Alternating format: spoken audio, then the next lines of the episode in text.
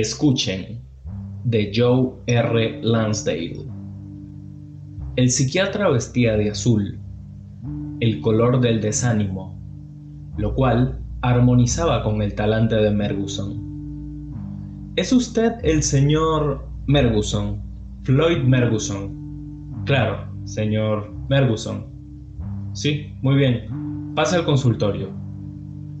Era un consultorio elegante, lleno de negras y elegantes sillas, que tenían la textura del abdomen de un lagarto. Las paredes estaban decoradas con cuadros de colores explosivos. Sobre el gran escritorio de nogal descansaba una escultura metálica. Y estaba el diván, naturalmente, igual que en las películas, era de color marrón, acolchado, con pequeños cojines a cada extremo Parecía como si uno pudiera tenderse en él y desaparecer en su blandura. Sin embargo, se sentaron en sillas. El psiquiatra a su lado de la mesa y Merguson en el lado del paciente. El psiquiatra era un hombre de aspecto juvenil, con algunas canas distinguidas y prematuras en las sienes. Respondía muy bien al tipo de profesional inteligente. Bien, ¿Cuál es exactamente su problema? Merguson jugó nerviosamente con los dedos, se pasó la lengua por los labios y desvió la mirada. Vamos, vamos, usted ha venido aquí a buscar ayuda, así que empecemos. De acuerdo, dijo Merguson cautamente. Nadie me toma en serio. Hábleme de ello. Nadie me escucha, y ya no puedo soportarlo ni un momento más. Tengo la sensación de que voy a estallar si no me ayudan. A veces solo deseo ponerme a gritar, ¡Escúchenme! Merguson se inclinó hacia adelante y dijo en tono confidencial, Creo que en realidad se trata de una enfermedad. Sí, ya sé que parece absurdo, pero creo que es eso y que me estoy acercando a la etapa final de la dolencia. Tengo la teoría de que hay personas que pasan desapercibidas para los demás, que son casi invisibles. Hay en ellos algo genéticamente equivocado, responsable de que los demás les hagan caso omiso, como si tuvieran en su interior un relojito y cuando más se aproxima la manecilla a la hora decisiva, menos caso le hace el prójimo. Siempre he tenido el problema de ser tímido e introvertido, y esa es la primera señal de la enfermedad. O te la quitas de encima cuando eres joven, o ya no lo haces nunca. Si no lo haces, crece como un tumor canceroso y acaba consumiéndote en mi caso, el problema empeora cada año y últimamente es peor a cada momento. Antes, mi esposa me decía que todo eso estaba en mi cabeza, pero ahora ya no se molesta en decírmelo. Bueno, empecemos por el principio. Cuando llegué a la conclusión de que estaba enfermo y que no era algo que estuviera solo en mi cabeza, ninguna clase de complejo. Mire, la semana pasada fui a la carnicería la misma a la que acudo desde hace 10 años. Nunca ha existido familiaridad entre el carnicero y yo. La verdad es que no he tenido familiaridad con nadie salvo con mi mujer, y ella se casó conmigo por mi dinero. Entonces, por lo menos era visible. Quiero decir que uno tenía que hacer algún esfuerzo para no reparar en mí.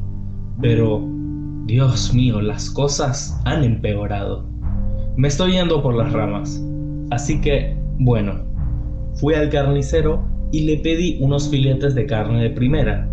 Entonces, entra otro tipo y mientras estoy hablando con él, le pide una libra de carne picada. Me interrumpe, fíjese. ¿Y qué sucede? Ya puede suponerlo.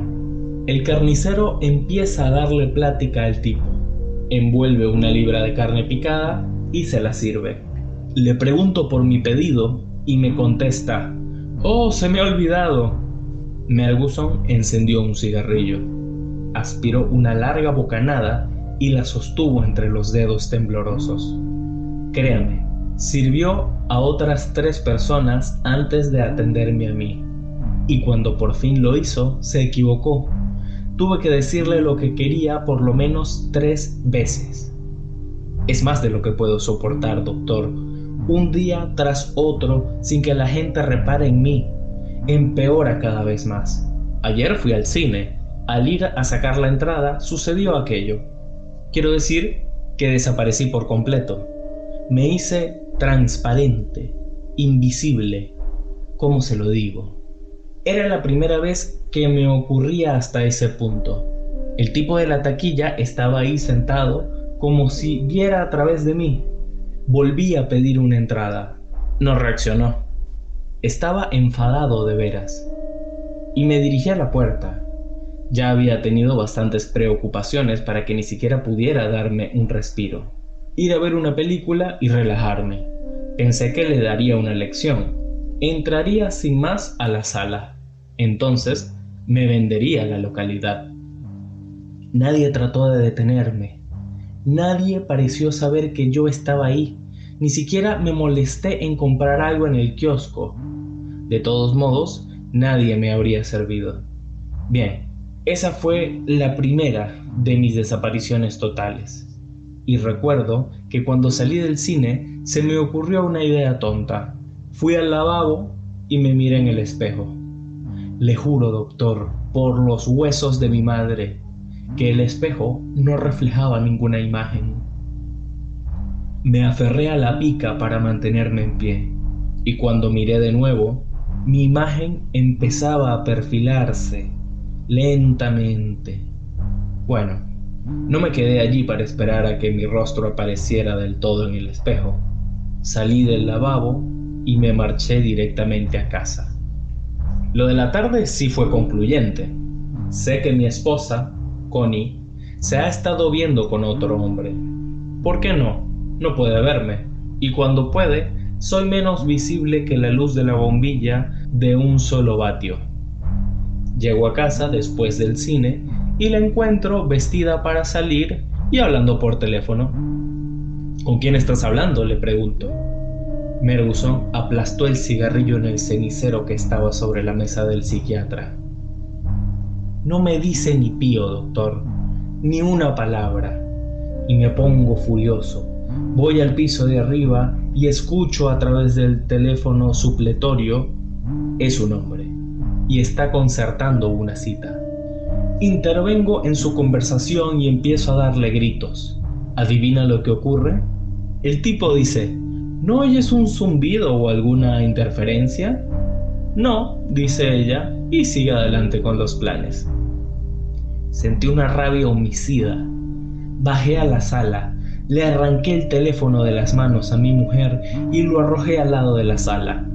Destrocé algunos muebles e hice añicos varias lámparas y piezas de porcelana cara. En fin, dejé la sala hecha un desastre. Entonces ella se puso a gritar, doctor. Gritó de veras, créame. Entonces dijo algo que es el motivo por el que yo esté aquí. Dios mío. Exclamó, fantasmas, fantasmas en esta casa. Eso me derrotó. Y supe que era invisible de nuevo. Subí arriba y me miré en el espejo del baño y en efecto no reflejaba nada. Entonces esperé a ser visible de nuevo y llamé a su secretaria.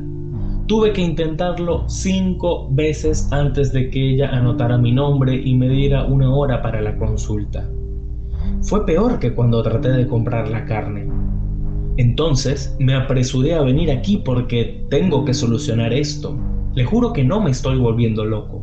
Es una enfermedad y está empeorando por momentos. Dígame, doctor, ¿Qué puedo hacer? ¿Cómo puedo solucionar este problema? Sé que no son figuraciones mías y necesito que me aconseje. Por favor, doctor, nunca he estado tan desesperado en toda mi vida. Es posible que me difumine y no vuelva a ser visible jamás. El psiquiatra apartó la mano del mentón donde había estado descansando. ¿Qué? ¿Cómo? Lo siento, eh, Debo haberme adormecido. ¿Quiere decirme de qué se trata, señor? ¿Cómo ha dicho que se... Merguson se abalanzó por encima de la mesa, buscando la garganta del psiquiatra. Más tarde, cuando llegaron los representantes de la ley y encontraron al psiquiatra estrangulado y desplomado sobre la mesa, la secretaria dijo, es curioso, no recuerdo que haya entrado o salido nadie. No podía entrar nadie estando yo aquí. El doctor estaba citado con un tal... consultó el libro de citas. Un tal señor... Merguson, pero no se presentó. Fin. Esto ha sido todo por esta ocasión.